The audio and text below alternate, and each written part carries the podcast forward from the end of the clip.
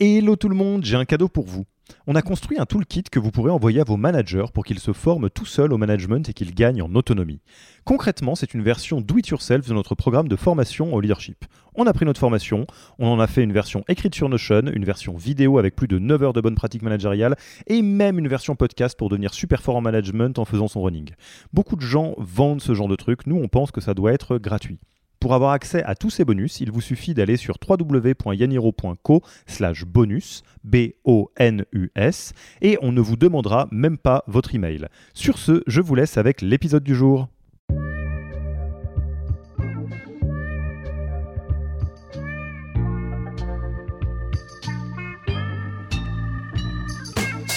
Bonjour et bienvenue dans le podcast du Human Factor. Je m'appelle Alexis Eve et tous les mercredis, je vais à la rencontre des plus belles startups pour construire avec vous la collection des meilleures pratiques RH de l'écosystème. Quelque chose qui n'est pas forcément complètement monétisable, mais c'est le coût du risque, c'est-à-dire euh, les premières années où toi, tu as porté tous les risques sans savoir si ça allait fonctionner ou pas. Ne vous embêtez pas à prendre des notes, on s'en occupe pour vous. Vous pouvez retrouver le meilleur de cet épisode et de tous les autres dans le Yaniro Wiki la Bible des meilleures pratiques RH dans un Notion. Rémunération, recrutement, cooptation, tout y est. Pour découvrir le Yaniro Wiki, allez tout simplement sur www.yaniro.co/wiki et ajoutez la page en favori pour la voir sous la main quand vous en aurez besoin. Pour l'heure, je vous laisse avec l'invité d'aujourd'hui et vous souhaite une bonne écoute. Bonjour Marie-Laure, comment vas-tu? Bonjour Alexis, je vais bien. Merci de me recevoir et merci de prendre part à cet échange avec moi. Bah oui, bah merci de me recevoir aussi parce que euh, là c'est une première, je sais pas toi de ton côté, mais c'est une première pour nous chez Yaniro. Euh, là c'est pas un épisode où, on reçoit Marie-Laure. Euh, moi c'est un épisode que je fais avec toi parce que c'est un, featuring quelque part Human Factor de Yaniro cross droit devant. Exactement, un épisode un peu croisé euh, qui va donc sortir sur nos deux podcasts et pour moi aussi c'est une première. Bon bah écoute, on va faire cette première ensemble. Euh, euh, comment on fait? Moi je suis tout confus. Il faut qu'on se présente un peu l'un l'autre. Ça va faire drôle peut-être pour les gens qui ont l'habitude de t'écouter, de te voir te présenter. Mais en tout cas, je sais que nos, nos, auditeurs auditrices ne te connaissent pas. Donc tu, tu voudrais ouvrir le bal? Allez, j'y vais, c'est parti. donc, je m'appelle Marie-Laure Méolan, je suis avocate au sein d'un cabinet que j'ai cofondé qui s'appelle Victoire Avocat et j'interviens en droit du travail, donc essentiellement euh, du côté des entreprises, pour les conseiller sur toutes euh, euh, les actes de la vie courante qu'elles sont amenées à implémenter dans leur, dans leur structure, c'est-à-dire je vais les aider sur leur contrat de travail, leur règlement intérieur, la mise en place du CSE, voilà, sur tout le volet conseil, les accords sur le temps de travail, et puis je vais aussi les assister lorsqu'elles sont dans une phase contentieuse, c'est-à-dire lorsqu'un salarié va euh, les, attraire devant le conseil de prud'homme pour euh, leur demander un certain nombre de sommes ou de revendications. À ce moment-là, je vais les assister et plaider pour elles dans toute la France euh, pour les défendre. À côté de ça, j'ai un podcast qui s'appelle Droit devant, le droit du travail innovant, sur lequel cet épisode va donc sortir. Et puis alors, de ton côté, Alexis, eh ben, toi, l'honneur, est-ce que tu peux nous en dire davantage sur ton activité et qui tu es? Bah, tout à fait. Je n'ai pas l'habitude de faire ça dans le podcast, mais je vais me lancer. Euh, donc euh, aujourd'hui, euh, je, je, vous parle en tant que fondateur de Yaniro. donc Yaniro, c'est une entreprise qui accompagne les startups et les scale-up en forte croissance, notamment sur des sujets humains. et notamment, on aime bien dire que notre métier, c'est d'aider les individus clés des, des startups et scale-up à grandir aussi vite que la boîte sans se faire mal. donc de manière très concrète, on forme des managers, parce que qui est un schéma qui est très classique dans les entreprises type euh, startup scale-up, c'est des primo founders qui nomment des primo managers qui gèrent des gens sortis d'école, donc euh, c'est pas forcément toujours très facile. Donc euh, bah, notre job, c'est de, recueillir des, gens qui sont formidables, mais qui viennent de découvrir le management et trois mois après, ils reviennent et, ils sont super solides en, termes de leadership et ils ont compris, j'allais dire, c'est quoi la carte, les boussoles, les outils pour faire ça. Et c'est mieux de le faire en trois mois avec les bons outils que de tâtonner pendant trois ans en faisant beaucoup de dégâts sur le, chemin, ce qui est un peu malheureusement ce qui peut se passer quand on n'a pas les bons outils. Et euh, l'autre grande partie de notre métier, c'est l'executive coaching. Euh, donc euh, pour des profils plutôt fondateurs, fondatrices ou top managers, pour des startups un peu plus grosses comme Payfit ou Ornica, des choses comme ça, on accompagne vraiment sur un mode individuel. Donc l'executive coaching, si vous n'êtes pas familier, familière avec ce que c'est, c'est un peu un mix entre du coaching sportif et de la thérapie. donc c'est à la fois quelqu'un qui vous aide à enfin réussir ce marathon marathon en, vous, en croyant en vous, en vous donnant un programme, et quelqu'un pour vous soutenir quand la solitude du dirigeant ou de la dirigeante est assez forte et que la, vie est dure. et donc, on existe depuis un petit moment maintenant. on a accompagné une centaine de boîtes, on a une dizaine dans, dans la boîte. Et on se retrouve aujourd'hui avec Marie-Laure parce que une, un des sujets qui me plaît le plus, c'est ce que je fais côté podcast, dont j'ai le plaisir d'être hôte comme Marie-Laure, avec le podcast The Human Factor de Yaniro, dans lequel, en fait, tous les mercredis, je reçois, je rencontre un ou une RH, DRH d'une super startup, et on parle des sujets qu'il ou elle maîtrise le mieux. Donc, on a pu faire un épisode sur comment on crée une grille de rémunération, comment on fait du sourcing, comment on gère la diversité et l'inclusion, des choses comme ça. Et aujourd'hui, je suis très content d'être reçu chez toi, Marie-Laure, et inversement. Et inversement. Très clair, ok. Ben, merci pour cette présentation. du coup, bah, de quoi on parle? Parce que euh, c'est bien beau de, décider de travailler euh, sur un épisode commun, euh, Marie-Laure et moi-même, mais on, s'est posé la question de se dire bon bah il faut qu'on aborde un sujet sur lequel on est à la fois intervieweur interviewé, donc il faut quelque chose qui, nous rassemble.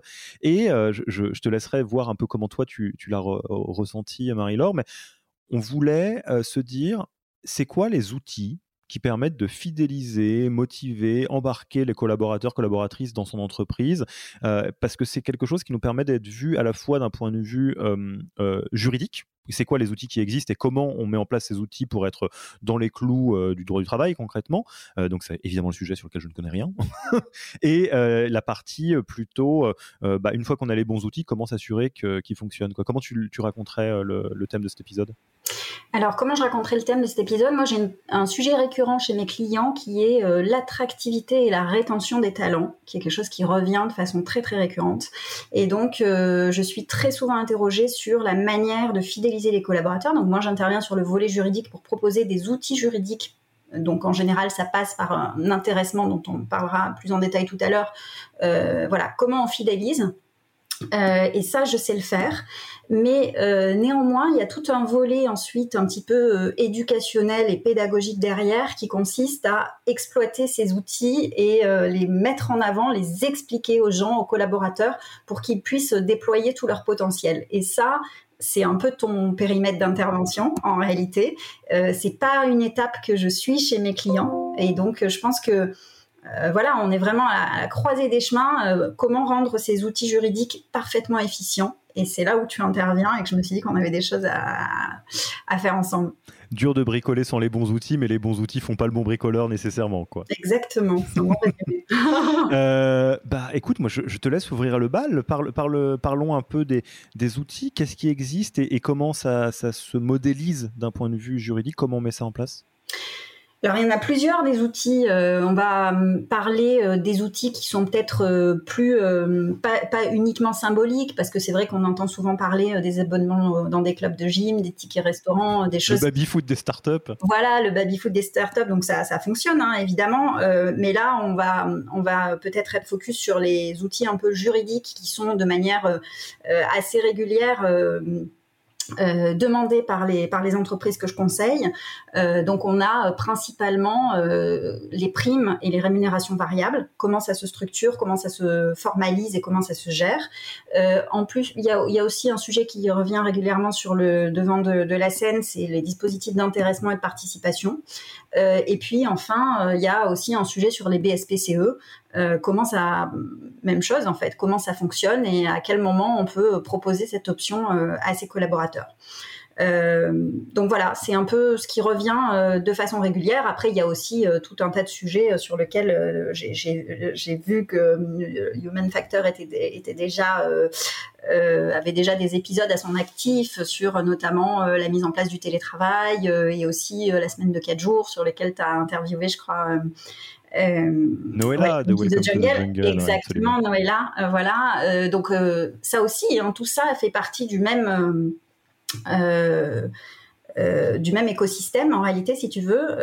mais là, plus juridiquement, les voilà, je pense qu'on peut on peut déjà commencer par bah, la rémunération variable. Typiquement, ça me semble être le, la base un petit peu. C'est vrai que je suis souvent sollicitée par des entreprises qui veulent mettre en place un, plan de rémunération variable et qui savent pas tellement s'y prendre. Aujourd'hui, la rémunération variable, c'est 52% des cadres qui en bénéficient.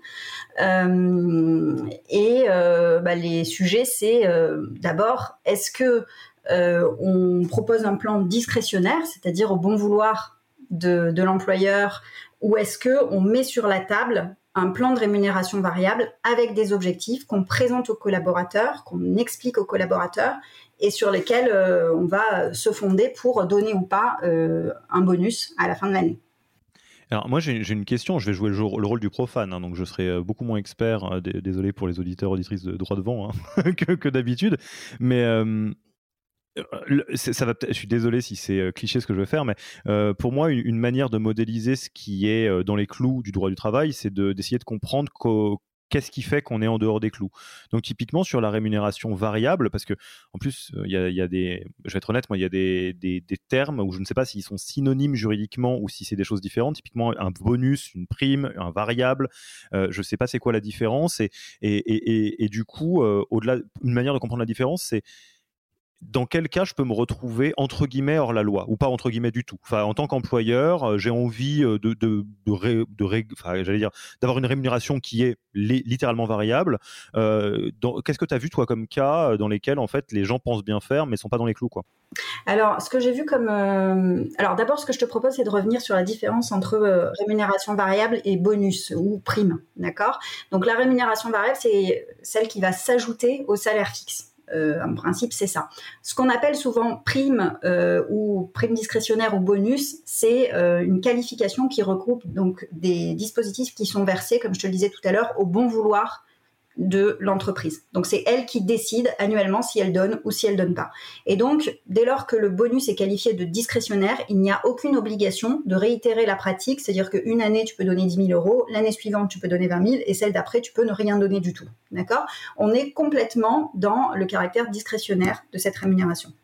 Dès lors que tu dis une rémunération sur objectif, un variable avec une feuille d'objectif, bah là tu l'as fait signer à ton collaborateur et tu es tenu de la verser dès lors que les objectifs définis ont été atteints. Ça, c'est pour la différence entre les deux notions. Ensuite, qu'est-ce que je vois euh, qui pose difficulté souvent? C'est quand tu as des objectifs qui, sont, qui découlent de cette fameuse feuille d'objectifs que tu as fini par décider de, mettre euh, par écrit et qui sont euh, considérés comme inatteignables par les collaborateurs. Donc euh, voilà, il apparaît que finalement aucun des collaborateurs de l'entreprise n'arrive à percevoir sa rémunération variable parce que en réalité la conjoncture ou le marché fait que ce que tu as défini au début de ton exercice, ben, personne n'y arrive. Donc c'est démotivant pour les gens. Euh, de fixer pour les collaborateurs et souvent quand ils s'en plaignent euh, et ben à ce moment-là on se rend compte que effectivement les objectifs étaient trop ambitieux et ça peut donner, on l'a pas fait forcément de façon consciente évidemment. Euh, on a euh, parié sur une conjoncture qu'on avait euh, et on était optimiste quand on l'a fait. Et puis en réalité, ben il se trouve que le scénario est pas si si positif. Et, et, du coup, on se retrouve avec des collaborateurs qui soutiennent que c'était inatteignable et qui demandent l'intégralité. Tu vois, le risque c'est ça, de demander l'intégralité du variable qu'ils auraient dû percevoir euh, et, c'est ça le risque juridique qu'on peut identifier. Donc ça, c'est le premier euh, sujet euh, qui, est, qui est souvent mis sur le, le, devant de la table. Le, second, c'est une entreprise qui va décider de changer le plan de rémunération variable, de changer les objectifs en cours d'exercice. Alors que ces objectifs doivent être systématiquement fixés au début de ton exercice. Donc si tu es sur une année civile, ben, au plus tard, au 31 janvier, tu donnes tes objectifs à tes collaborateurs. J'ai plein de questions, euh, Marie-Laure, déjà. Je peux te les poser? Oui, bien sûr. Euh, donc, donc, déjà, euh, ce que ça veut dire, c'est que le variable est dans le contrat de travail, juridiquement, contrairement à... C'est ça? Alors, il peut être dans le contrat de travail. Tu peux choisir de dire c'est dans le contrat de travail une, une, ligne en disant il y aura possiblement un variable discrétionnaire et tu peux ne même pas le mettre. Si tu pars sur du discrétionnaire, tu peux ne rien mettre du tout et sur ton bulletin de paie chaque année dire prime discrétionnaire sur ta ligne de paye. D'accord. Voilà. Donc ça, c'est la première option. Et la deuxième, c'est que si tu décides de faire quelque chose de cadré et de mettre des objectifs par écrit, à ce moment-là, tu dois effectivement les communiquer au salarié pour qu'il en ait connaissance. Et là, tu es obligé de le faire. Parce que s'il n'en a pas connaissance, eh ben, il te dira après qu'il est fondé à demander l'intégralité du variable parce qu'on lui a communiqué ses objectifs trop tard dans l'exercice ou qu'on ne les lui a pas communiqués du tout. Donc, euh, quand c'est dans le contrat de travail euh, et qu'il y, a un débat, ça peut créer du contentieux. Quand on est euh, dans du discrétionnaire, c'est entre guillemets une zone, pas de non-droit, mais entre guillemets qui est floue. Quoi. c'est plus facile effectivement à supprimer et, j'ai des clients qui optent pour cette solution qui est aussi moins contraignante parce que le problème c'est que si tu oublies de fixer les objectifs alors que contractuellement tu t'es engagé à le faire chaque année, euh, bah, bah, tu, tu, as un, tu es en risque en fait. Donc j'ai beaucoup de clients qui optent pour le discrétionnaire. Mais du coup, ça, ça signifie que finalement, tu peux pas en faire un argument de fidélisation des collaborateurs dès lors que c'est discrétionnaire en fait, tu vois. Et, pareil, c'est des questions qu'on a dû te poser mille fois, mais euh, moi je pense à un cas concret et, je vais peut-être justement faire le pont avec euh, l'univers startup et un peu le mode classique de mesure de la performance en startup. Ouais. Euh, donc, admettons, j'en sais rien, moi je suis commercial de je sais pas quel niveau, j'ai 55K euh, annuels euh, et 10K euh, de variables, un truc comme ça. Et c'est dans mon contrat de travail, pour le coup. ma question, c'est, et ça va avec ce que tu appelais des objectifs réalistes et réalisables et tout le débat qu'il peut avoir, la réalité, c'est qu'en tant que commercial, mes la notion de où se situent mes objectifs, c'est assez simple. Ça va être dans le closing, ça va être dans un chiffre d'affaires généré ou un truc comme ça, ou dans le nombre de leads générés. par contre, tu as tout à fait raison. Euh, typiquement en 2022, euh, les marchés financiers avaient le vent en poupe, euh, donc bon bah c'était plutôt facile de faire tomber des leads. En 2023, c'est pas le cas. la réalité de la manière dont les startups fixent de la performance en général, ça va être au, quarter, enfin donc au trimestre. moi, je suis très curieux de savoir comment on crée un contrat de travail qui est solide, mais qui prend en compte le fait que les objectifs sont peut-être définis au trimestre en fonction des contingences économiques. Alors, ce que tu peux, euh, ce que tu peux prévoir dans ton contrat, c'est que euh, tes objectifs seront euh, revus trimestriellement et unilatéralement fixés par la direction. Parce que tu as des, entreprises qui décident de fixer conjointement les objectifs avec les collaborateurs, c'est plus rare, mais tu as aussi des entreprises qui décident de les fixer toutes seules. Donc il suffit juste de prévoir dans ton contrat de travail que c'est vraiment une décision unilatérale de la direction, la fixation des objectifs. Ok, et, donc oui, dans ce cas-là, euh, euh, entre guillemets, euh, charge, vu qu'on est quand même dans le chapitre motivé, engagé, charge au manager de, s'assurer qu'on est sur des objectifs qui sont bien motivants et pas démotivants. Bah, exactement, en fait, tout est une question, on en parlera probablement tout à l'heure, mais tout est une question de confiance qui s'instaure dans la relation. Et si structurellement, sur tous tes exercices, tu fixes des chiffres qui sont parfaitement inatteignables pour tous, ce qui, ben, en fait, ce qui va se passer, c'est que les gens vont être complètement, c'est contre-productif quoi, parce que les gens vont être démotivés. Top. Et, euh, et, et, du coup, tu parlais de, de la différence avec euh, des, euh, des, variables discrétionnaires, donc les bonus, les primes. ça, comment c'est encadré, ou plutôt quels sont les outils juridiques que tu connais qui permettent d'encadrer ça proprement? Parce que c'est sûr que s'il y a juste une petite ligne dans la, job description qui dit vous aurez des sous peut-être de temps en temps et, et on verra quand, ça marche moins bien pour engager tout le monde. Et oui, ben en fait, euh, dès lors que tu es sur du discrétionnaire, rien ne t'impose. Et d'ailleurs, à l'inverse, la jurisprudence considère, donc quand je dis la jurisprudence, c'est les juridictions en France, considèrent que si tu dis que c'est discrétionnaire, mais que tu fournis une méthode de calcul, ben en fait, tu n'es plus sur le discrétionnaire, ça veut dire que tu as contractualisé le dispositif. Donc en gros, tu l'as, euh, assuré, tu lui as donné un caractère pérenne et tu l'as, euh, comme si tu l'avais mis de façon indéterminée dans le contrat de ton collaborateur. Quoi. Donc, euh, il faut vraiment euh, choisir l'option pour laquelle tu vas opter. Soit tu pars sur du discrétionnaire et, tu n'as rien d'autre que ta parole à donner à tes équipes en disant, ben voilà, si jamais on fait une super année, vous aurez, je vous le garantis, 10% de votre... Voilà, ça c'est ton discours. Et si tu le tiens et qu'au fil des années, tous les ans, ça se passe comme ça, il y a quand même des chances que les gens finissent par te croire. et puis, à l'inverse, si tu pars sur, une lettre d'objectif euh, qui est contractualisé, ben, à l'inverse, de la même manière, tu t'y tiens, mais il faut, il faut choisir ton, euh, il faut choisir ta méthode de fixation, quoi. Ok, donc sur le variable, euh, le, le plus euh, robuste juridiquement, enfin contractuellement, c'est du variable de salaire, euh, qui est donc dans le contrat de travail.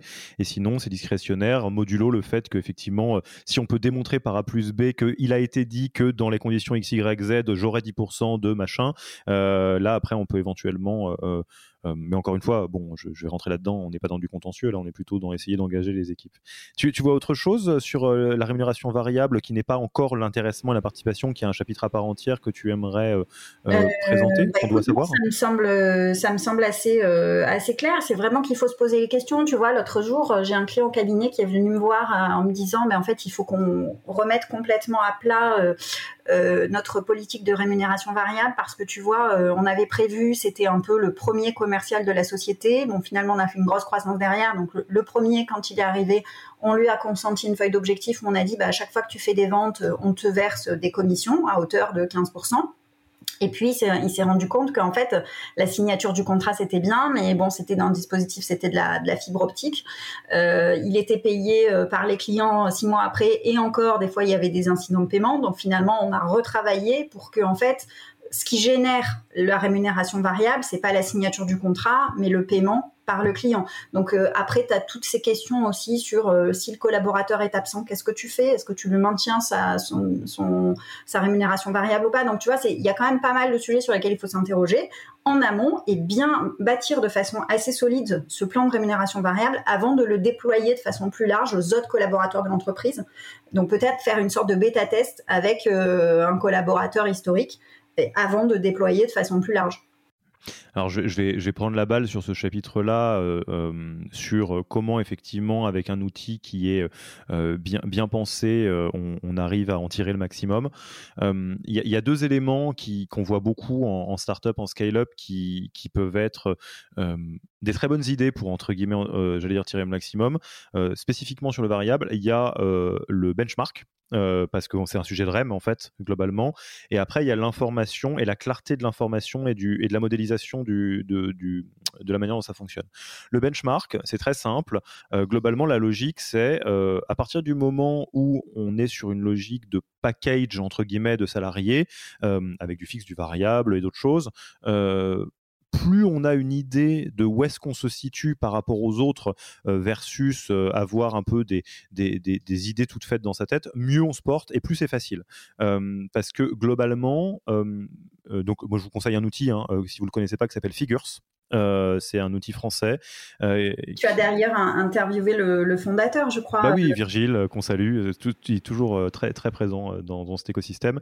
Et parce qu'il a fait un truc super, en fait. Il a fait un bench qui permet de. Enfin, c'est pas un bench, c'est un outil qui permet globalement, vous ouvrez un poste, je sais pas moi, de, de, de, Customer Success Manager. vous pouvez dire, OK, Customer Success Manager à Paris, qui a 10 ans d'expérience, qui a ça, qui a, vous, vous, vous mettez toutes vos variables vous êtes capable de savoir euh, c'est quoi la fourchette de fixe, la fourchette de variable, euh, et euh, surtout où est-ce que ça vous positionne par rapport au marché. Donc typiquement, ça vous permet de faire des choses du type, ok, moi je veux vraiment engager les gens, donc je veux bien les payer en comptant un variable notamment, et je suis capable de l'expliquer à mes collaborateurs ou à mes candidats, à mes candidates. Euh, je suis capable de te dire, bah, là, ce poste-là, euh, avec ce package-là, il le positionne au 90e percentile du marché. Ce que ça veut dire, c'est qu'il n'y a, a, que 10% de boîtes dans le marché dans lequel tu peux gagner plus que ça euh, à, ISO compétences ou à ISO cas de figure. Je fais une petite incise là-dessus. Ça a un autre effet très bénéfique, c'est que ça réduit les écarts salariales hommes-femmes. Parce qu'en fait, ça, réduit, les problèmes de biais on est capable de dire bah voilà c'est juste une, manière de faire donc ça c'est la première chose ouais. ouais. Et alors, euh, en fait, donc toi, je, comprends que tu vois des vertus euh, dans l'idée de benchmarker et d'être assez transparent sur euh, les rémunérations du marché qui se pratiquent en disant, bah, finalement, c'est la meilleure manière d'éviter les frustrations. Est-ce que c'est aussi quelque chose, ta position en fait sur le, est-ce que c'est aussi quelque chose que tu vas pouvoir, par exemple, conseiller en interne, ou c'est vraiment regarder la concurrence, regarder ce qui se fait sur des postes équivalents sur, les, enfin, sur le, le, le marché sur lequel on intervient ou c'est aussi quelque chose que tu conseilles de déployer en interne? Je sais pas si tu as une, une religion là-dessus. Alors, drôle, euh, religion, je sais pas. Mm. Mais euh, en, donc en externe, c'est effectivement euh, hyper important parce que ça permet de pas se mentir à soi-même. En gros, si, si, je fais quelque chose de très caricatural, si vous payez sous le marché, notamment dans le milieu dont on parle, startup, scale-up, baby-foot, je te paye hyper mal, mais tu auras des pizzas et un baby-foot. Si vous payez sous le marché, faut pas s'étonner si les gens quittent le bateau après deux ans. Bah, évidemment, ils peuvent trouver un autre salaire mieux facilement. Donc euh, ça c'est normal. Et à l'inverse, si on paye très bien, euh, on part du principe que c'est plus facile de fidéliser, et notamment dans le variable. Euh, et donc sur ouverture des salaires en interne, je pense que les deux existent. je connais des boîtes très bien qui sont hyper transparentes. Je pense à Alan, à Zephyr, aux États-Unis, à Buffer. ça a beaucoup de vertus. Je pense à des boîtes qui n'ouvrent pas. qui pour ce qui est quand même la position par défaut hein, globalement. Il y a un point qui est très très très important, c'est que dans le cas où on ouvre, il faut impérativement euh, former les gens à cette pratique-là. c'est-à-dire la transparence. Euh, c'est pas quelque chose qui est inné si je puis dire, et c'est quelque chose qui est une, un principe de vie en, en collectif, sur lequel il faut que tout le monde ait les bons outils pour comprendre comment ça marche. Je vais te donner juste un exemple qui est euh, euh, euh, assez choquant, je pense, mais qui est intéressant. Une, une, collègue à toi, une, une avocate que, que, j'aime beaucoup, avait pratiqué la, transparence des salaires dans son cabinet, je ne la citerai pas évidemment. Et, et, un beau jour, en fait, donc c'est un très beau cabinet qui fonctionne très bien, ils font des trucs super, enfin elles font des trucs super, c'était que, que les femmes. Et un beau jour, en fait, parce qu'ils pratiquaient la transparence des salaires, donc tout le monde est très bien payé parce que tout le monde fait beaucoup de choses très très bien. Euh, en fait, il y a euh, les, euh, les, collaboratrices de, de, cette, cette, avocate qui sont venues avec un tableau Excel en disant Bah, regarde, en fait, vu que tu gagnes beaucoup plus que nous, si on divisait ton salaire de temps, ça nous permettrait de nous payer tout temps, machin. Mais et c'était un truc à la truelle qui ne comprenait pas les charges salariales, la part de la, de la rémunération de la fondatrice qui était en termes de dirigeante non salariée. Enfin, c'était un truc où déjà, c'est choquant en réalité de, de, se retrouver avec une forme de mutinerie comme ça, notamment dans un monde où tout le monde est, très très bien euh, payé, où, théoriquement c'est pas la question. Et d'autre part, c'est là où je parlais de formation, c'est que, euh, bah, tu le sais très bien, la, manière dont on modélise un salaire euh, dans un, business plan ou dans un plan de charge d'une entreprise, c'est un peu plus compliqué que juste, je prends un chiffre, je le multiplie par le nombre de, de jours de l'année ou de mois dans l'année. Il y a des charges, il y, y, a des appels de fonds, des choses comme ça.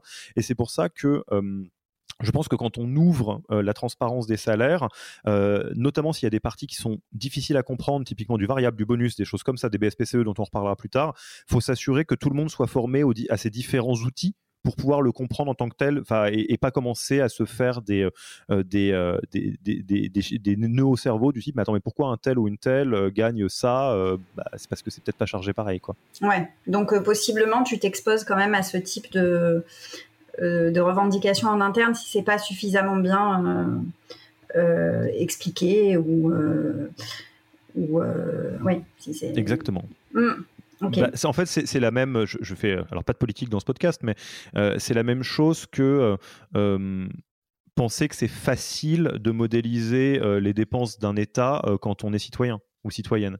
Euh, on peut avoir un avis politique sur ce qui se passe, les retraites et d'autres choses comme ça, moi, évidemment. Mais par contre, j'imagine bien que c'est très compliqué de comprendre euh, où on alloue l'argent plus la dette, des choses comme ça. Bah, quand on est chef d'entreprise, la plus c'est ça. Ouais, il y a quelque chose qui n'est pas forcément complètement monétisable, mais c'est le coût du risque, c'est-à-dire euh, les premières années où toi, tu as porté tous les risques sans savoir si ça allait fonctionner ou pas, et où tu n'as pas forcément...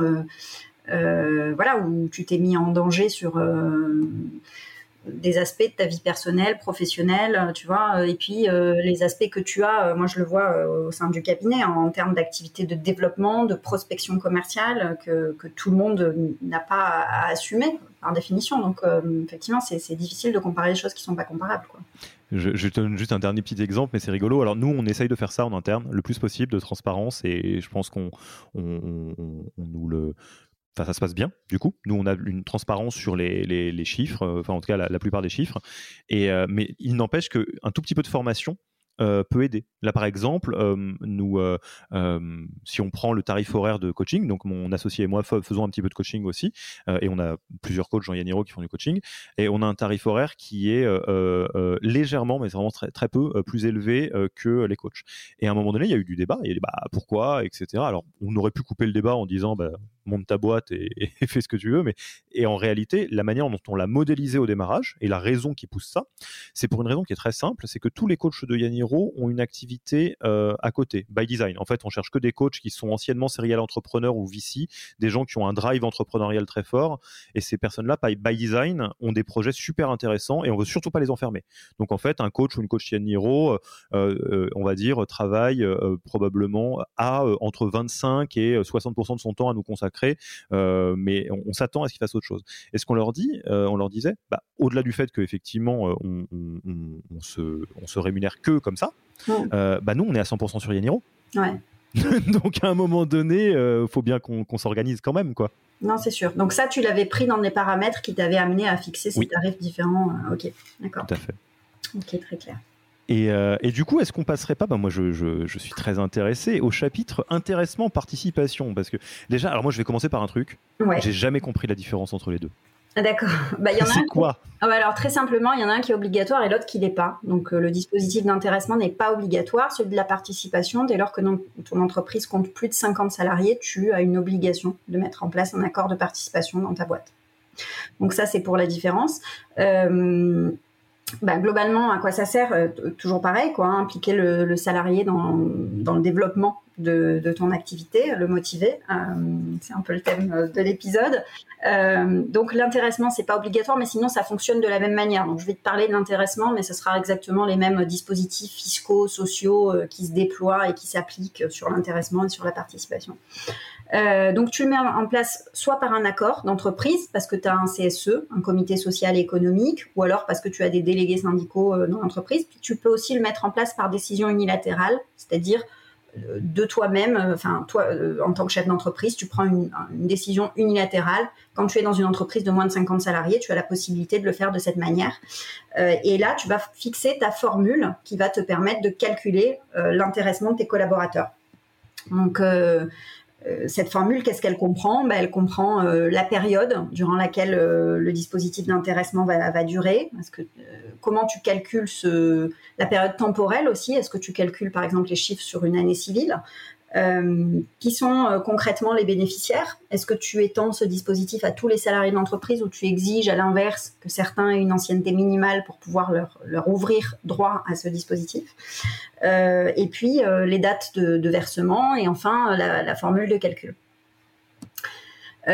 donc là aussi, pareil, ben, de la pédagogie à faire sur la manière dont fonctionne cette formule avec des, manières différentes de fonctionner. Ce qu'on retrouve globalement, c'est EBE euh, euh, e sur chiffre d'affaires euh, et tu calcules comme ça. Alors si tu es supérieur à un ratio de 15%, bah, l'intéressement, tu, vas pouvoir y avoir droit. Et à l'inverse, si tu es inférieur à cette fourchette de 15%, à ce moment-là, tu n'as pas d'intéressement. Donc le principe de l'intéressement, c'est vraiment que c'est optionnel. Tu n'as aucune certitude sur le fait que ça va être versé ou pas. Et, alors tu disais c'est optionnel, mais il y, en a un des deux, je suis désolé, je vais oublier, qui est obligatoire. La participation. Non, mais alors, le dispositif est obligatoire. En revanche, le fait de savoir si les plafonds vont être atteints et que le déclenchement de la participation va être. Euh, en fait, il faut que les chiffres de l'entreprise soient suffisamment bons pour que ça te donne droit à. C'est-à-dire que même si l'accord existe, c'est pas pour ça que tu vas pouvoir en tirer des bénéfices si les résultats de la boîte sont pas bons. Tu vois oui, bien sûr. Et, le, si on prend la participation, euh, je vais toujours faire un peu le pirate à essayer de penser à comment on tord des dispositifs et après on va voir comment on l'utilise vraiment pour engager, évidemment. Mais c'est parce que je ne les connais pas bien, ces dispositifs, donc euh, j'en profite. Euh, c'est quoi les, paramètres entre guillemets, j'allais dire minimaux? Parce que si je prends, euh, euh, euh, je pense que c'est pour une très bonne raison hein, que le dispositif est obligatoire. mais est-ce qu'il y a quelque chose qui dit, bah, on va dire à partir du moment où l'entreprise fait du bénéfice, il y a participation, ou est-ce qu'il faut un certain niveau de bénéfice? Quand on dit on peut l'ouvrir à plus ou moins de personnes, est-ce que, est-ce que je peux faire un truc de sauvage où en fait j'ouvre que aux deux mandataires sociaux et du coup c'est comme des dividendes quoi? Non, alors non, c'est pas possible. Euh, dès lors que euh, tu as atteint euh, ton effectif de 50 salariés, tu dois mettre en place un dispositif qui s'applique à tout le monde en fait. Donc après, tu vas peut-être possiblement pouvoir le proratiser en incluant des paramètres qui pourraient être par exemple bah, le temps de présence sur l'exercice civil. Typiquement, si tu as des collaborateurs qui sont rentrés en cours d'année, tu vas pas leur verser euh, un intéressement ou une participation complète sur l'exercice parce que tu vas proratiser ça au temps qu'ils ont passé depuis leur arrivée. Euh, tu vas pouvoir intégrer un certain nombre de paramètres, mais il faut que ce soit des paramètres objectifs et tu peux pas réserver cet accord à une catégorie spécifique euh, de qui serait constituée uniquement des dirigeants d'entreprise, par exemple. D'accord, donc oui, on, est, on est sur ce, sur ce modèle-là. Euh, tu vois autre chose que juridiquement on devrait connaître sur l'intéressement et la participation? Tu nous as donné un peu les paliers euh, au-dessus de 50 personnes pour euh, le déclenchement, on va dire, de la participation et voilà, intéressement potentiellement en dessous? Ce qui, est, ce qui est intéressant de savoir, c'est que c'est des dispositifs qui sont assez incitatifs, notamment pour les entreprises, parce que ça va permettre, donc ces sommes qui sont versées au titre de l'intéressement et la participation ne sont pas assujetties à charges sociales. Les charges sociales J'interromps l'épisode une petite seconde pour vous rappeler que si vous voulez envoyer à vos managers la version Do It Yourself de notre formation en management, il vous suffit d'aller sur www.yaniro.co slash bonus B-O-N-U-S. Sur ce lien, vous trouverez gratuitement toute notre formation en version vidéo, podcast et la boîte à outils du management Notion qui était jusqu'alors réservée aux managers conformés. On n'aime pas vendre des secrets, on préfère vous les offrir et parier que vous bosserez avec nous si vous voulez les implémenter plus vite. Sur ce, retour à l'épisode assez élevé en France. Voilà.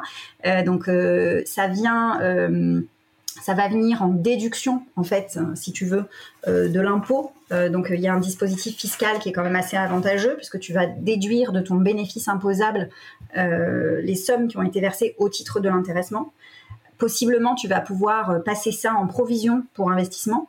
Donc il y a des dispositifs, enfin, ce dispositif est très incitatif et puis euh, normalement ces sommes-là vont être soumises à l'impôt sur le revenu pour le salarié qui les perçoit, mais si tu y accoles un plan euh, d'épargne entreprise par exemple et que ces sommes sont affectées sur le PEE derrière, tu vas pouvoir en tant que salarié échapper à l'impôt sur le revenu. Euh, donc il y a des montages aussi qui te permettent non seulement d'échapper aux cotisations sociales, mais aussi à l'impôt sur le revenu en tant que salarié. Donc c'est assez incitatif. Euh, pour, les, pour les entreprises et pour les collaborateurs. On, peut, euh, question vraiment idiote aussi, mais on peut mettre de l'intéressement de la participation euh, sur du chiffre d'affaires et non pas sur du bénéfice, ou ces deux dispositifs sont pour du bénéfice et si on veut avoir un bonus, ça sera un bonus entre guillemets qui n'a rien à voir si on veut la coller au chiffre d'affaires? Euh, alors en fait, il faut que ta formule, elle soit aléatoire. Il faut que tu n'aies pas de certitude que l'intéressement ou la participation va être acquis. Donc je ne sais pas si ça répond à ta question, mais en fait, il faut que, euh, il faut qu'à un moment, il y ait une incertitude sur l'acquisition, euh, sur le déclenchement de l'intéressement ou de la participation. D'accord. Ma question, c'était plutôt... Ça peut pas être juste 15% du chiffre d'affaires, en fait, si tu veux. D'accord, mais voilà, admettons, voilà, je fais, je sais pas, on va prendre des chiffres simples, euh, un million de chiffres d'affaires, mais j'ai euh, moins 100 000 euh, de résultats nets à la fin, parce que voilà, on est d'accord que je ne peux pas déclencher un intéressement ou une participation, quelle que soit ma formule, parce que j'ai pas de bénéfice, ou est-ce que si, il y a des formules qui permettent de la coller à autre chose Il y a des formules qui permettent de le faire en fait. Ok, d'accord, bah ça, ça, vient conditionner ce que je voulais dire juste après. Ouais, alors là-dessus, peut-être euh, quelques éléments sur comment on utilise cet outil au mieux. Euh, on est sur le, encore sur le sujet de la rémunération, évidemment, donc c'est très important de comprendre qu'à la base de la REM, euh, il y a une philosophie de la rémunération. C'est-à-dire, c'est vraiment très important. Je reprends mon exemple de tout à l'heure. Euh, si vous avez décidé euh, que vous euh, payez tel métier au 90e percentile, c'est pour une raison. Il y, a une logique, parce que vous voulez les meilleurs, parce que j'en sais rien, c'est hyper important pour le, boulot. Et, ça, en fait, plus votre philosophie de la REM est claire au début, plus vous pourrez communiquer clairement dessus. Pourquoi est-ce que les techs gagnent une blinde et les sales sont payés au prix du marché? Bah, Parce qu'on a choisi de faire ça et qu'on veut. c'est très très important qu'on ait les meilleurs techs. Du coup, on s'en donne les moyens. Ok. Après, on est d'accord, on n'est pas d'accord, c'est encore autre chose. Et l'intéressement, la participation, euh, c'est un formidable dispositif parce que ça permet de, récompenser de la performance collective et de, matérialiser de la performance collective. Tout le monde se donne à fond, pas que les commerciaux, pas que les marketeurs. Euh, et euh, à la fin, moi, je peux être office manager et donc être très orienté vers les bureaux. et j'ai 1000 euros qui tombent à Noël. Enfin, c'est super chouette, quoi. je prends un exemple pour le rendre un peu tangible, mais c'est vraiment super la, seule chose qu'il faut garder, c'est, euh, je pense qu'on ne peut pas faire l'économie euh, que d'expliciter précisément quelles sont les règles du jeu. Euh, pour que dès le début de l'année, tout le monde ait une petite idée de euh, euh, pourquoi est-ce qu'on a choisi de faire ça ou pas ça. Est-ce que tel ou tel corps de métier est dedans? Est-ce que les stagiaires sont dedans? Si je suis arrivé en cours de route, est-ce que j'ai une année complète ou est-ce que j'ai juste au prorata de mes mois Enfin, tout ça, c'est la, fameuse formule que tu décris. je pense que c'est vous, ne pouvez pas faire d'erreur en prenant le temps de prendre un peu chaque item de la de la formule en disant on a choisi ça parce que ça. Euh, et, au moins vous le savez. Et après, euh, les, on est d'accord ou pas, mais ça permet de s'assurer qu'il n'y a pas de, de, de radio moquette ou de, euh, de, d'espèces de théorie du complot de ah ouais, mais en fait, parce que ça, je l'ai vécu en tant que salarié, hein, des trucs du genre ah non, mais là ils sont en fait exprès en train de réduire le truc pour qu'on n'ait pas d'intéressement et d'accord. Mmh. Non, non, c'est très clair. Alors après, tu as une obligation légale d'information qui est à la fois individuelle et collective et qui passe par la remise d'un document, notamment quand les salariés quittent l'entreprise, une fiche récapitulative et puis même chaque, sur chaque cycle, d'avoir normalement, tu sais, tu crées un espace et ils peuvent se connecter et avoir accès aux données sur l'intéressement, la participation. C'est ce, qui, est fait. Donc cette information individuelle et collective, elle existe. Mais effectivement, si elle ne figure que sur une interface virtuelle et que toi, tu prends pas le temps en tant que dirigeant de faire de, l'explication de texte derrière, euh, c'est compliqué. D'ailleurs, je ne sais pas si toi, euh, dans ta pratique, tu vois euh, des, entreprises qui sont câblées, enfin qui ont ces dispositifs dont on parle ensemble, c'est-à-dire des, plans de rémunération variable et peut-être des, accords d'intéressement de participation, et qui pour autant, et ben finalement n'en tirent pas les bénéfices escomptés dans le sens où les collaborateurs comprennent pas tellement le sujet. Je ne sais pas si tu accompagnes ce genre d'entreprises qui ont du mal à à rendre efficients des dispositifs qu'elles se sont pour autant, pourtant donné beaucoup de mal euh, à déployer en fait. Alors, alors, on en parlera tout à l'heure, mais euh, la, version la plus extrême de ça, c'est les BSPCE, mais euh, on ouvrira le chapitre tout à l'heure. en général, les variables, c'est assez bien compris. À partir du moment où c'est, surtout quand ils sont dans le contrat de travail, qui sont bien fixés, c'est notamment, alors dans le milieu startup scale-up, c'est notamment lié au fait qu'il y a une culture des objectifs trimestriels qui est très forte. Donc en fait, vu que indépendamment du variable, on va fixer des, euh, OKR, typiquement Objective and Key Results, euh, bon bah il y a que à mettre euh, une couche de rémunération au-dessus de ça. Donc ça, ça se passe plutôt bien. intéressement et participation, c'est plus rare, mais je pense que c'est c'est pour ça que je te posais la question. je pense que c'est un déficit de, de, connaissances sur le sujet parce que et moi j'étais le premier là-dedans à, à, penser que c'était pour des boîtes qui font du bénéfice. Euh, et en fait, une startup, une scale-up, c'est un secret pour personne, n'est pas rentable au début. C'est pas le jeu, c'est un jeu de croissance et après un jeu de rentabilité.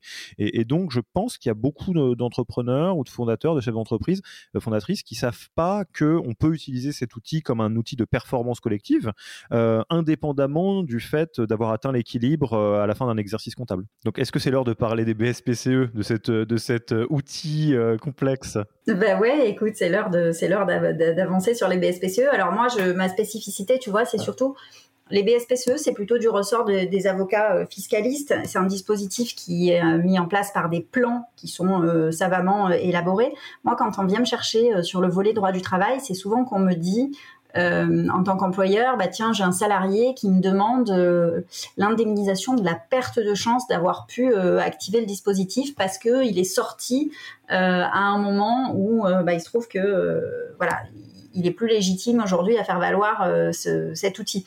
Donc en fait, moi je fais enfin moi je me retrouve euh, devant les conseils de prud'homme à plaider l'absence de perte de chance, tu vois.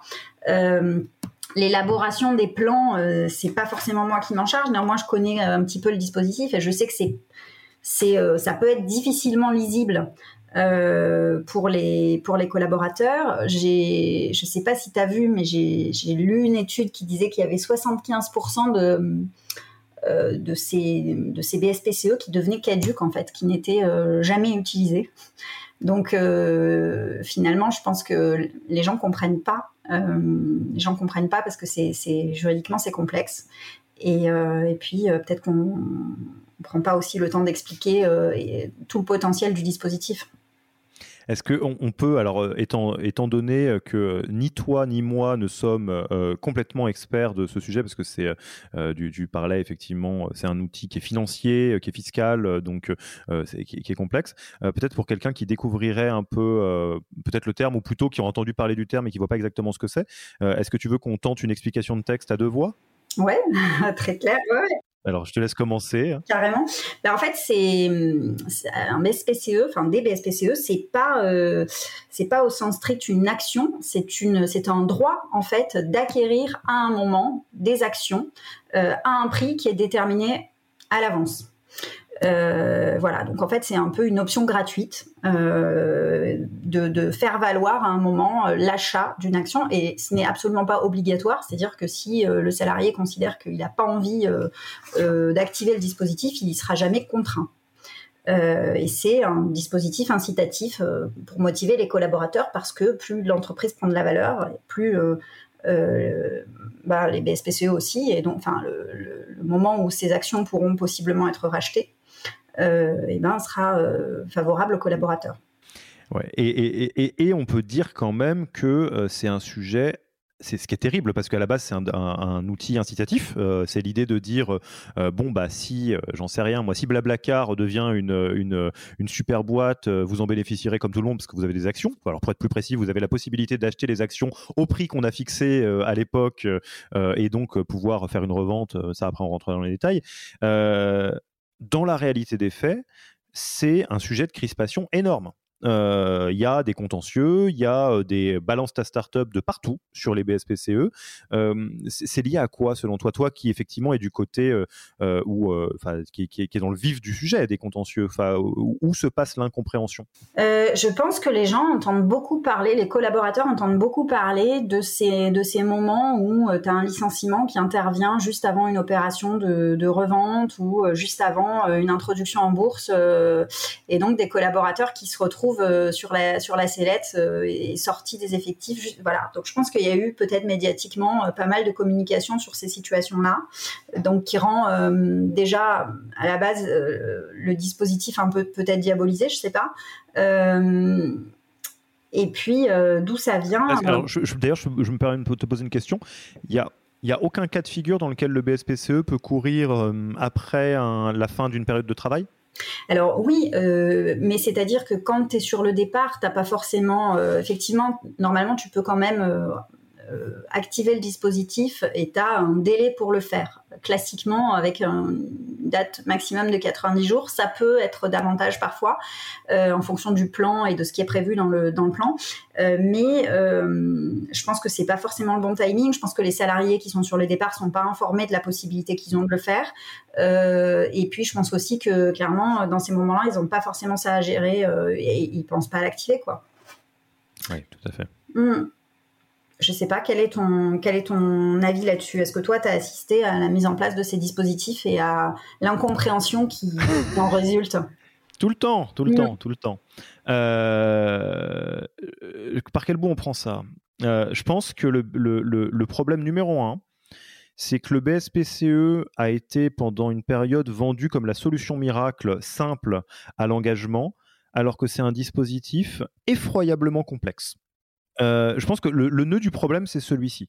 C'est qu'en gros, euh, on voit bon, bah, donner des BSPCE euh, aux, salariés, et comme ça, si la boîte réussit, ils réussissent aussi. Fin. Ça, c'est la version romantisée. En fait, à partir du moment où c'est un outil financier, qui est complexe, il rentre dans le même jeu de complexité et donc potentiellement de House of Cards et de trahison en série que tous les sujets d'actionnariat. Euh, typiquement, vous montez une, euh, une, une, SCPI euh, avec votre oncle et ça se passe mal, vous allez re-regarder les contrats, il y a mille manières de s'étriper. Bah, en fait, les, BSP, les BSPCE, c'est ça à l'échelle de toute une boîte. Donc, c'est-à-dire que, pour le dire de manière très concrète, l'erreur qui est faite, en tout cas que moi j'observe, c'est que souvent l'intention est très bonne, les contrats sont insuffisamment solides, euh, donc c'est-à-dire qu'on prend un truc qui passe en disant ça ira bien, mais le problème c'est que si on prend un truc qui passe euh, en se disant ça ira bien, bah au moment où ça se passe mal, euh, ça se joue à qui à l'avocat ou l'avocate la, plus la plus précise dans, ses capacités à lire entre les lignes du, contrat globalement. Donc ça c'est la première chose. Et deux, je pense que on, ne, alors là, pour le coup, on parlait de la formation de l'information. Là, c'est plus que de l'information, c'est de la formation. En fait, il faut arriver à, prendre le temps d'expliquer précisément à tous les collaborateurs et collaboratrices qu'est-ce que c'est que des BSPCE, comment ça marche euh, et euh, euh, en gros qu'est-ce qui se passe dans quelle situation et qu'est-ce que ça donne comme modélisation. Parce que je vous donne quelques exemples assez simples de, de, de, ce qui peut être un quiproquo ou une forme de lost in translation qui va créer de la crispation inutile alors qu'à l'origine c'est un, un outil d'incentive. la première chose c'est si vous avez déjà euh, acheté des actions en bourse de n'importe quoi, Airbus, vous savez très bien que euh, on peut jamais être sûr de ce qui va se passer. on achète une action, est-ce que ça va monter? Est-ce que ça va baissant? Est-ce que ça va machin? On n'en sait rien. Euh, et, bien malin qui peut le dire. Donc en fait, le problème, c'est que si on le met dans un plan de, perks, donc d'avantages, et qu'on le présente essentiellement comme tel, on oublie la variable aléatoire et on crée de la déception. Euh, ouais, mais en fait, euh, j'ai des actions PayFit, etc. Trop cool, c'est trop bien. PayFit, ça a le vent en poupe. ouais, mais en fait, bah, ça s'est pas passé comme je voulais et du coup, mes actions, elles valent rien. Bah oui, bien sûr. Bah, bah, comme, comme dans la vraie vie, en fait, on ne peut pas le savoir. Il y a l'aléatoire. Donc ça, c'est la première chose. la deuxième chose, c'est, ne faut pas oublier, alors c'est un détail, hein, mais que c'est des actions et c'est assez rare, et tu me diras si tu connais d'autres cas de figure, mais les actions ne sont pas toujours gratuites. C'est souvent une, proposition d'achat d'actions à un tarif avantageux. Mais pour certaines personnes, même ce tarif avantageux, c'est pas possible en fait. Et, ça, ça crée un sentiment d'être lésé alors qu'à l'origine, c'est une option de dispositif euh, qui peut pas être euh, euh, prévue comme absolument tu vas devenir riche une fois qu'on part en, en bourse. Quoi. Oui, parce que c'est vrai qu'en fait, comme on le met souvent dans la même catégorie que les actions, enfin quand on parle de tout ça, en réalité, on se dit qu'on te donne peut-être des actions. Je sais pas, je sais pas d'où vient l'incompréhension, hein, mais, mais, en réalité, ce n'est rien, ce n'est rien d'autre qu'un droit d'acheter des actions à un prix privilégié, en fait, enfin de devenir actionnaire à un moment, euh, sans l'être au début. tout à fait. Mais de le devenir postérieurement à un prix convenu d'avance, en fait. Et, c'est là où c'est euh, en fait euh, très très particulier et où on mélange une casquette et donc une, posture de salarié avec une casquette et une posture d'investisseur. C'est que je prends ma casquette de salarié. Voilà, je, je prends PayFit tout à l'heure et je vais prendre Conto par exemple. si on me dit ah t'as des BSPCE parce que t'as un super job et tout et que Conto a ouvert ses BSPCE, très bien, cool dans ma tête, si on me dit pas plus que ça, je vais me dire, bah cool, quand euh, Conto va être, euh, et d'ailleurs je sais même pas trop exactement comment, mais je me dis, je vais bien faire de l'argent à un moment donné, sans, me poser la question est-ce que c'est une acquisition, une introduction en bourse, tous les trucs très compliqués euh, de la finance. si après, à un moment donné, on me dit, parce que j'ai pas lu le truc en détail, ok, tu, tu, peux avoir tes actions Conto, par contre, bah, le prix auquel tu l'as fixé pour ton pool d'actions, c'est 10 000 euros. Je veux dire, quoi Tu veux que je donne 10 000 euros à Conto, moi, salarié? Bah oui, parce que en tant qu'investisseur, c'est de l'investissement à partir euh, d'argent que tu mets, quoi. Euh, et, c'est là où il peut y avoir beaucoup euh, d'incompréhension. Donc, peut-être un conseil, parce que c'est quand même un formidable outil, hein, les BSPCE. c'est un, triple conseil. Premier conseil, partez du principe que c'est un outil qui est compliqué et qui euh, souffre très mal l'inexactitude. De la même manière que vous construiriez euh, euh, votre equity story avec vos associés, vous savez très bien que il y a des, peut-être vous le savez pas d'ailleurs, mais il y a des exits de start-up où ça se passe hyper mal, hein. parce que le contrat est fait d'une manière et à la fin les, contentieux sont faits d'une telle manière que il y a le fondateur qui se retrouve avec une main devant, une main derrière, alors que la boîte a été vendue 100 millions. Il y a plein de clauses qui existent. Si vous n'êtes pas rentré là-dedans, vous seriez surpris. Il y a des clauses du genre dernier arrivé, premier servi, etc. Il y a tout un monde dans lequel, euh, entre guillemets, euh, euh, ça peut se passer de manière moins logique que ce qu'on imaginerait qu'il se passe. Et ça, c'est une question de clause, de, contrat de sortie, de machin, de bidule. Donc déjà, plus votre contrat est en béton armé, plus vous êtes capable d'assurer ce qui va se passer.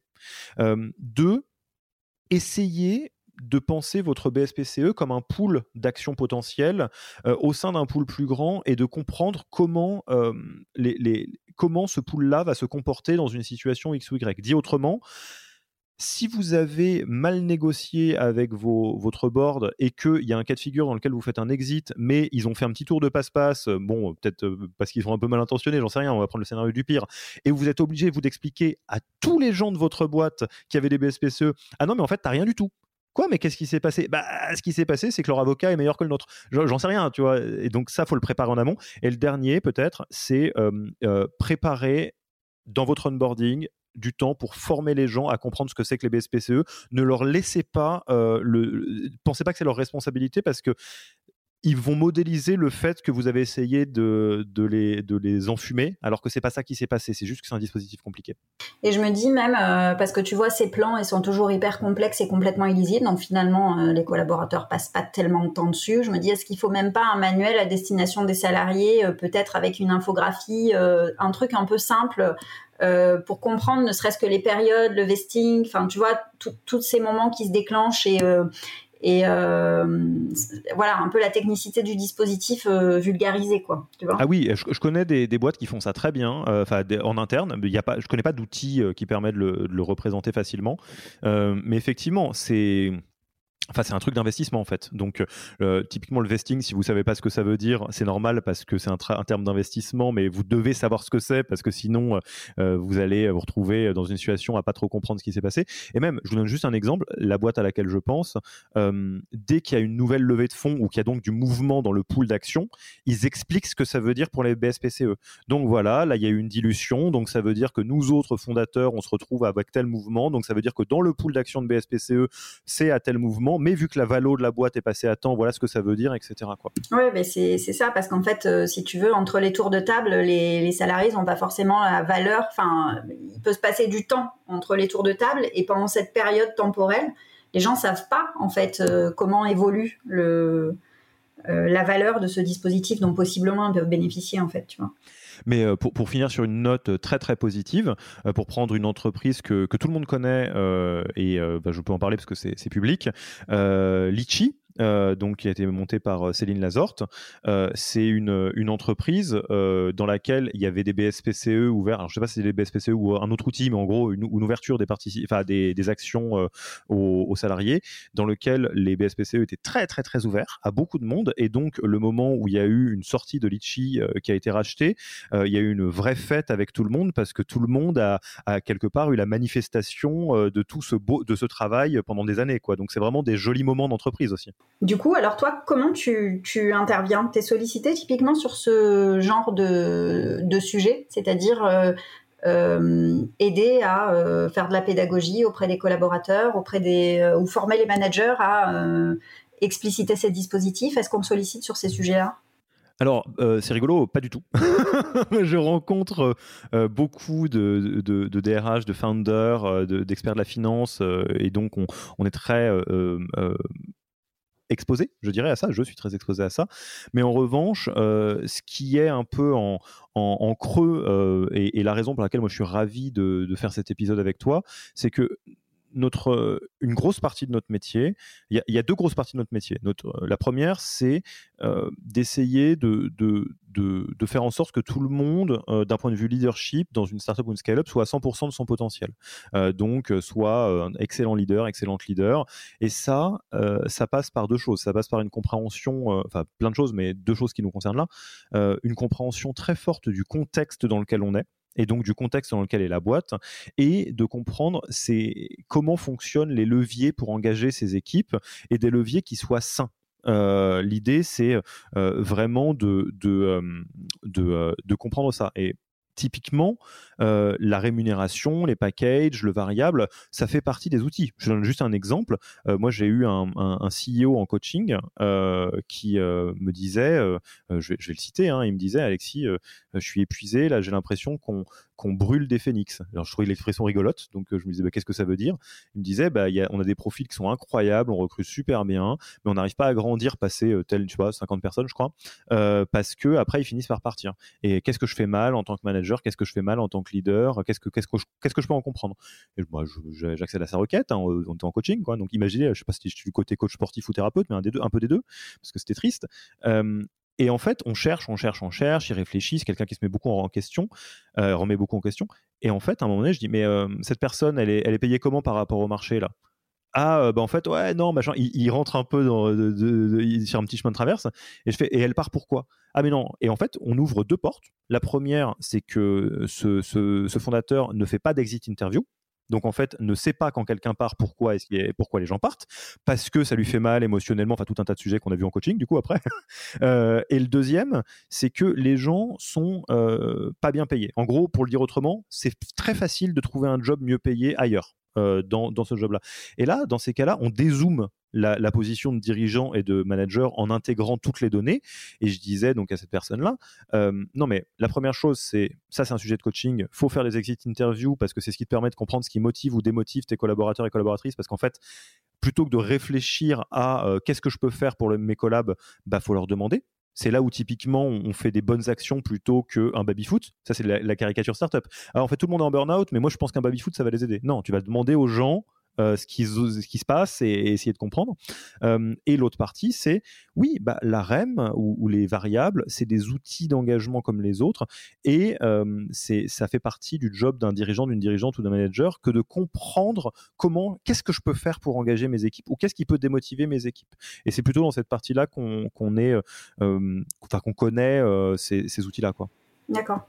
Ok. Et quand tu veux intervenir dans la vie de l'entreprise, est-ce que tu as, euh, euh, je ne sais pas si tu as réussi à identifier un moment particulier où on fait appel à toi de façon structurelle parce que euh, on est dans un moment de la vie de l'entreprise et de la croissance qui fait que euh, tu as des demandes récurrentes à ce stade-là, ou en fait ça peut venir à tout moment et il n'y a pas forcément de règles que tu as réussi à dégager euh, jusqu'à présent euh...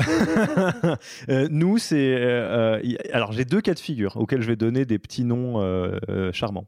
Il y a un cas de figure, c'est le cas que je vais appeler Aide-nous à passer from good to great. Donc aide-nous à passer en NBA. En fait, euh, donc là, la boîte, elle va faire, pas, une 50 personnes, 100 personnes, un truc comme ça. Euh, ils sont super bons, ils sont super bons, super bonnes, tout le monde est super doué, mais on sent qu'on n'est pas au niveau NBA ce qui est normal euh, pour passer from good to great, donc de bon à excellent, euh, c'est du boulot quand même. Et là, en fait, on vient aider les dirigeants, les dirigeantes à passer ce cap, on vient former les managers pour qu'ils soient vraiment des relais hyper forts de l'entreprise, et on les aide à passer au cap du dessus. Donc typiquement, j'en parlais, Payfit, on les connaît très bien parce que voilà, on les accompagne depuis 4 ans, et au début, ils n'étaient pas 1000 comme ils sont maintenant, et, c'est vraiment fantastique de regarder ça. quand ils sont déjà great, en général, ils n'ont plus besoin de nous, ils font autre chose. Avant good, il y a la logique de bon bah prends le temps quand même de structurer. Euh, et ce que j'aime bien leur dire, c'est euh, euh, si tu n'as pas levé de fonds, que tu n'es pas rentable et que tu as quelques milliers d'euros à mettre, les mets pas chez Yaniro, mets-les dans de la pub ou un commercial ou quelque chose qui rapporte des sous parce que fais déjà les, fondamentaux. Mais alors pour faire ce jump là, en fait, ça, ça match avec un nombre de salariés, avec un chiffre d'affaires, avec quelque chose que tu peux, une sorte de, données un peu qui, que tu identifies en fait. Oui, en général, c'est post, alors soit post levée de fonds, soit post-première rentabilité. Parce que, en fait, soit je suis rentable, donc ça veut dire que des clients croient en moi, donc ça veut dire que le modèle, il marche d'une manière ou d'une autre, soit si c'est quelque chose qui est plus compliqué que ça, qui nécessite de l'investissement. Je pense à par exemple un de nos clients qui est euh, super, c'est Pascal. Euh, alors si vous connaissez pas Pascal avec un Q, euh, ils font des ordinateurs quantiques et en fait dans les ordinateurs quantiques, qui est un sujet que vous connaissez, qui est très très très dans le futur, bah, le fleuron est français et c'est Pascal. Et c'est une boîte fantastique. Et donc eux, ils sont évidemment pas rentables, ils sont encore en train de faire de la recherche. Mais par contre, ils ont levé des fonds, beaucoup, ce qui veut dire qu'il y a des gens qui font, leur font confiance. Donc c'est probablement le marqueur numéro un.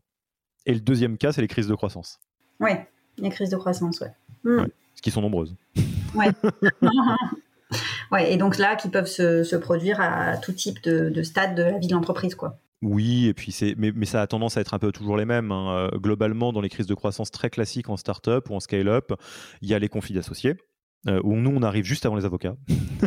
on essaye de rabiboucher tout le monde euh, euh, et, ou d'aligner tout le monde, parce qu'évidemment c'est très dur et ça c'est peut-être un des plus grands tabous de l'écosystème startup scale-up. Il y a les le, une casquette de médiateur en fait. Ouais, c'est ça. Tu as fait une formation en médiation qui, te. Oui, on connaît on connaît bien ces outils effectivement qu'on utilise en plus de ceux du coaching, mais on, on, ne fera pas de la médiation au sens bah, qui est l'étape d'après en fait concrètement. Ça après on, passe la main. Euh, il y a euh, un, très très grand classique qui est le moment où on se rend compte que, euh, je vais dire les choses de manière très pas très gentille, mais où les, les, managers sont pas bons du tout. ce que je disais, en fait, on, a des gens qui sont super bons, mais en, en, contributeur, en contributrice individuelle. La boîte grossit, on les nomme managers parce que c'est les meilleurs. Le problème, c'est que le management, c'est un skill set qui est très compliqué à, à apprendre et où, qui est long et où les erreurs coûtent très cher. Et en fait, il y a d'un coup, on se réveille, on se dit attends, mais qu'est-ce qui s'est passé? La performance a baissé, le turnover a augmenté. Euh, je commence à avoir des histoires peut-être sur Balance ta startup dans lesquelles est plus grave et on comprend pas. On s'est dit mais c'est bizarre. Attends, Riri, Fifi et Loulou, c'était les meilleurs de la boîte. On les a mis en manager et en fait ça se passe pas bien. Oui, c'est parce qu'il faut les former.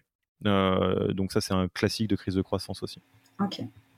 Ok, donc euh, ben, écoute, euh, on est en train de se dire que l'intéressement, le variable, la participation, ces, toutes ces données-là, ça suffit pas finalement. ah oui, c'est un outil, mais, mais ne, ne et ce qui est très drôle, si je renvoie un petit peu les choses, quand je reprends mon exemple du CEO qui me disait je comprends pas, euh, qu'est-ce que je peux faire, comment je peux être un excellent leader pour éviter d'avoir des gens qui partent, bah paye les bien, enfin il faut les deux. Et je pense qu'effectivement, c'est un, c'est important. Peut-être on, on, en a, on va pas faire un, épisode entier, je pense, là-dessus, parce que ça serait encore un autre sujet, mais on, peut peut-être dire qu'il y a des outils de, de, de motivation qui sont non financiers. Euh, peut-être par exemple euh, la politique de télétravail. Euh, ça, c'est quelque chose qui est très valorisé, ou potentiellement des, choses comme une, très bonne mutuelle, le congé second parent. Enfin, il y a beaucoup de choses qui, qui rallongeaient plutôt, pas tout ce qui est juste dans le cadre de la loi. Enfin, il existe quand même un certain nombre d'outils qui permettent de, de, témoigner que l'entreprise a envie de, de, mettre les collaborateurs dans, les collaboratrices dans de meilleures dispositions.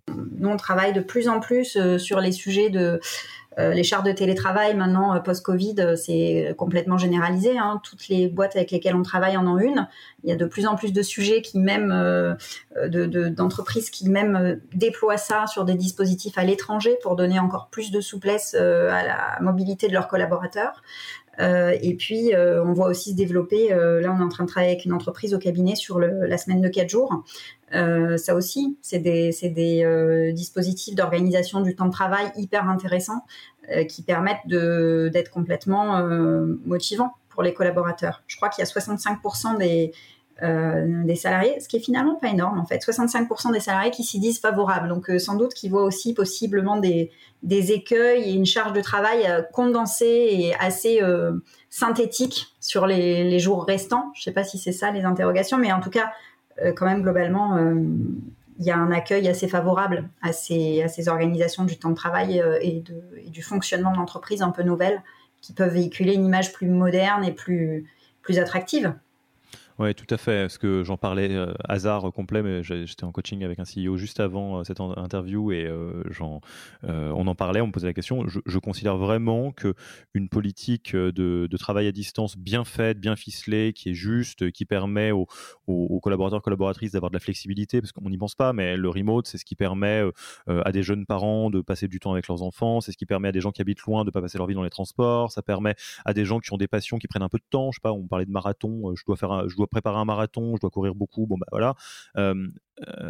c'est ce qui permet à ces gens d'avoir de la flexibilité et c'est hyper valorisable, hyper valorisé et c'est probablement le, quelque chose qui, que, toutes les entreprises qui ne peuvent pas se permettre de payer très au-dessus du marché devraient faire en place parce que c'est vraiment, ça a beaucoup de valeur pour, pour les. C'est un élément de différenciant fort qui peut peut-être justement compenser un, un, salaire qui est légèrement en dessous du marché. quoi. Oui, tout à fait. Et euh, moi, ce que je rajouterais dans les, outils, parce qu'on pourrait en parler de plein, euh, de euh, la salle de sport, le machin, enfin des, petits avantages, mais à la limite, c'est peut-être anecdotique. La, data est très claire sur le sujet, sur le turnover. En gros, quand quelqu'un quitte une entreprise, pourquoi? La raison numéro une, c'est des raisons financières. C'est en gros, si je peux facilement gagner plus, souvent je vais aller gagner plus. très très vite derrière, c'est un problème avec un manager. Donc en fait, la plupart des gens quittent pas une boîte, ils quittent un manager. Euh, donc, euh, ce que vous pouvez faire en tant que chef d'entreprise, euh, pour ça, très facilement, on l'a déjà dit dix fois, c'est former, soutenir, développer leurs managers, vos managers, pour s'assurer qu'ils ne font pas les apprentis sorciers dans votre boîte, en fait, concrètement, parce que les gens vont partir. Ouais. Ok, très clair. Je pense qu'on a fait un bon tour, non? Est-ce qu'il est... Mm. Il est, il est l'heure qu'on qu'on arrive à, à, la fin de, de l'interview. Alors on a forcément euh, chacun chacune des, euh, des, des, petites traditions de, de fin d'interview. Euh, peut-être deux mots pour te, te pour donc là si on est du côté Yaniro, tu, tu, tu, nous ferais deux mots sur ton podcast droit devant pour qu'on on sache ce qu'on peut y retrouver si on va écouter et quel épisode tu conseillerais en premier? Euh, oui, alors il y a hum, effectivement donc sur droit devant, on aborde toutes les thématiques euh, qui ont été traitées aujourd'hui. Il y a notamment un épisode sur, euh, je crois, les dix questions sur qu'on se pose quand on met en place un plan de rémunération variable. il y a des épisodes qui concernent le télétravail. Il y a des épisodes qui concernent la protection euh, des inventions du salarié avec un avocat en propriété intellectuelle qui est venu parler sur le sujet, hyper intéressant.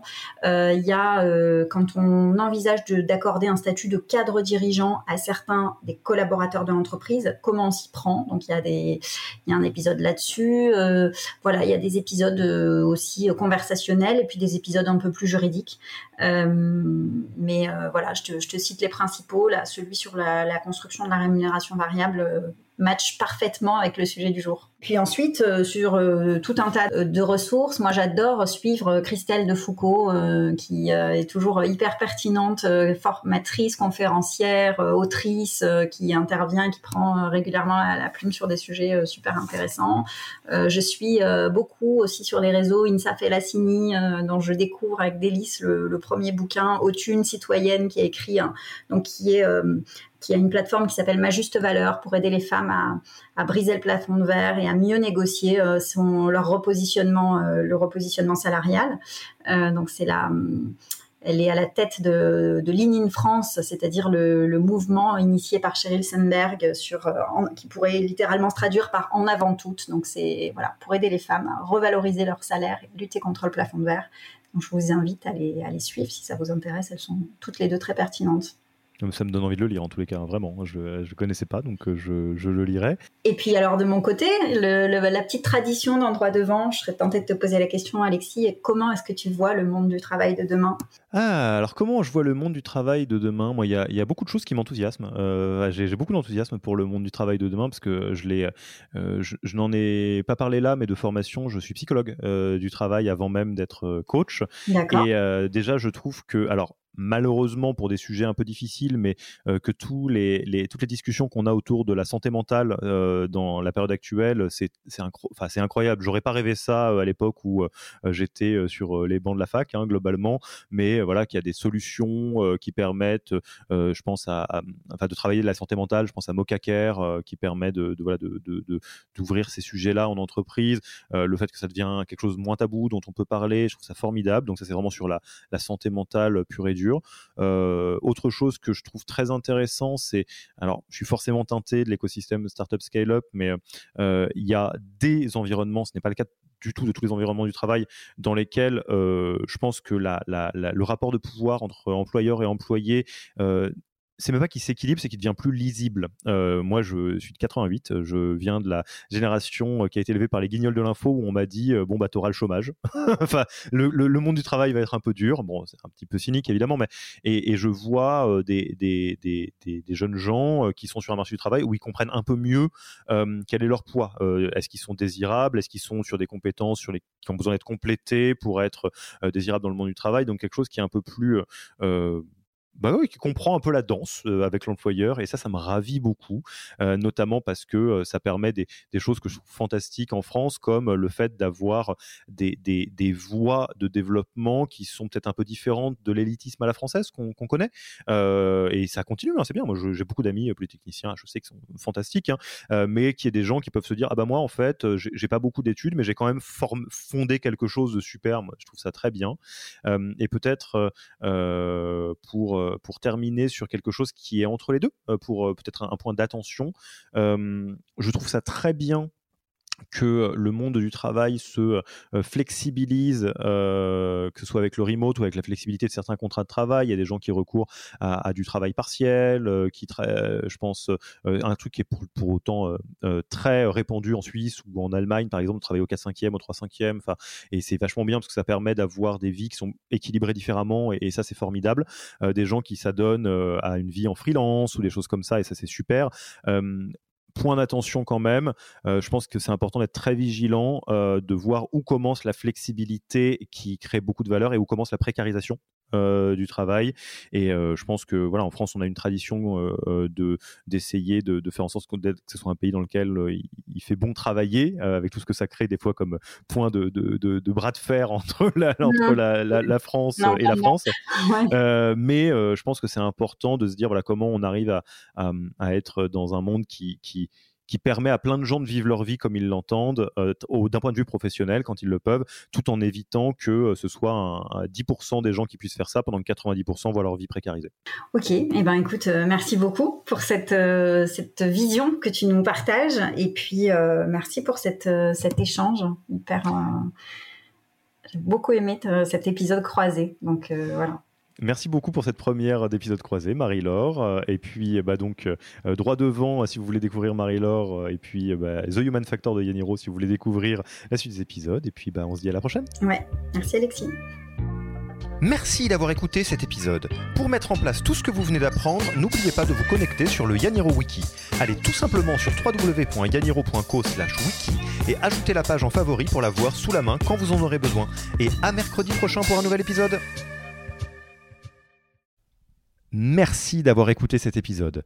Petit rappel, si ce n'est pas encore fait, pour accéder à notre formation au management dans sa version gratuite, il vous suffit d'aller sur www.yaniro.co bonus, B-O-N-U-S. Vous y trouverez gratuitement toute notre formation en version vidéo podcast et la boîte à outils des meilleures pratiques du management dans un Notion récapitulatif. Et on ne vous demandera même pas votre email.